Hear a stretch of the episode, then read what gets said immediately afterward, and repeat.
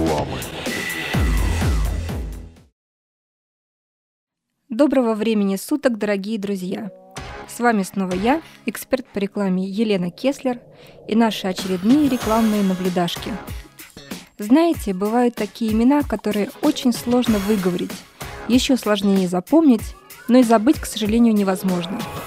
Ингеборга Топкунайте, Бенедикт Камбербеч, Доздроперма Ивановна – как будто их родители и сочинители скороговорок были одни и те же люди – Попробуйте произнести. Камбербеч, камбербечил, камбербечил, да не вы камбербечил. Пара-тройку недель и любая скороговорка будет вам по зубам. Но если с доздропермой более-менее все понятно, это имя результат глубокой лояльности родителей к советской власти. Но ребенку же всю жизнь потом жить и мучиться, и других мучить. Только представьте в очереди за правами, как сильно придется поломать язык оператору, чтобы выкрикнуть имя в окошко. К чему это я? Креатив в нейминге, дорогие друзья, должен быть оправданным. Выдумывая сложное и труднопроизносимое название для своего бренда, пожалейте тех, кто будет их выговаривать и пытаться запомнить. То же касается и аббревиатур.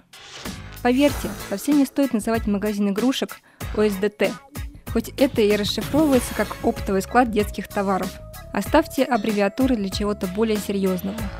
Особенно беспощаден может быть юмористический нейминг – да, вы, конечно, круто придумали назвать тот же магазин игрушек Куклс Клан. 5 баллов копирайтеру. Или магазин зоотоваров Тварь Божья. Но простите, кого вы хотите там увидеть в качестве посетителей? Может быть, вы человек хороший, но если ваша фамилия говно, то относиться к вам будут соответствующие. Так что позвольте профессионалам решать, какое имя будет ласкать слух ваших потребителей. А с вами была Елена Кеслер и очередной выпуск «Анатомия рекламы». Услышимся!